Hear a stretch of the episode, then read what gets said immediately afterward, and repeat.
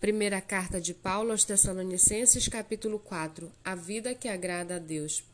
Finalmente, irmãos, pedimos a vocês e os exortamos no Senhor Jesus que, assim como aprenderam de nós a maneira como devem viver e agradar a Deus, e efetivamente o estão fazendo, vocês continuem progredindo cada vez mais, porque vocês sabem quantas instruções demos a vocês da parte do Senhor Jesus pois a vontade de Deus é a santificação de vocês, que se abstenham da imoralidade sexual, que cada um de vocês saiba controlar o seu próprio corpo em santificação e honra, não com desejos imorais, como os gentios que não conhecem a Deus, e que nessa matéria ninguém ofenda, nem defraude o seu irmão, porque contra todas essas coisas, como antes já avisamos e testificamos, o Senhor é o vingador pois Deus não nos chamou para a impureza, e sim para a santificação. Portanto, quem rejeita estas coisas não rejeita uma pessoa, mas rejeita a Deus, que também dá o seu Espírito Santo a vocês.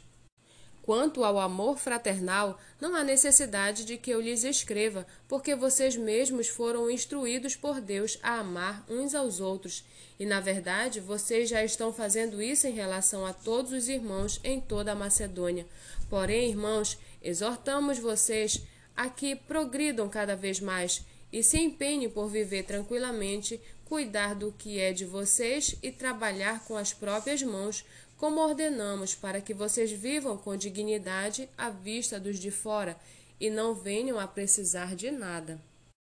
Irmãos, não queremos que vocês ignorem a verdade a respeito dos que dormem, para que não fiquem tristes como os demais que não têm esperança, pois se cremos que Jesus morreu e ressuscitou, assim também Deus, mediante Jesus, trará na companhia dele os que dormem. E pela palavra do Senhor, ainda lhes declaramos o seguinte: Nós, os vivos, os que ficarmos até a vinda do Senhor, de modo nenhum precederemos os que dormem, porque o Senhor mesmo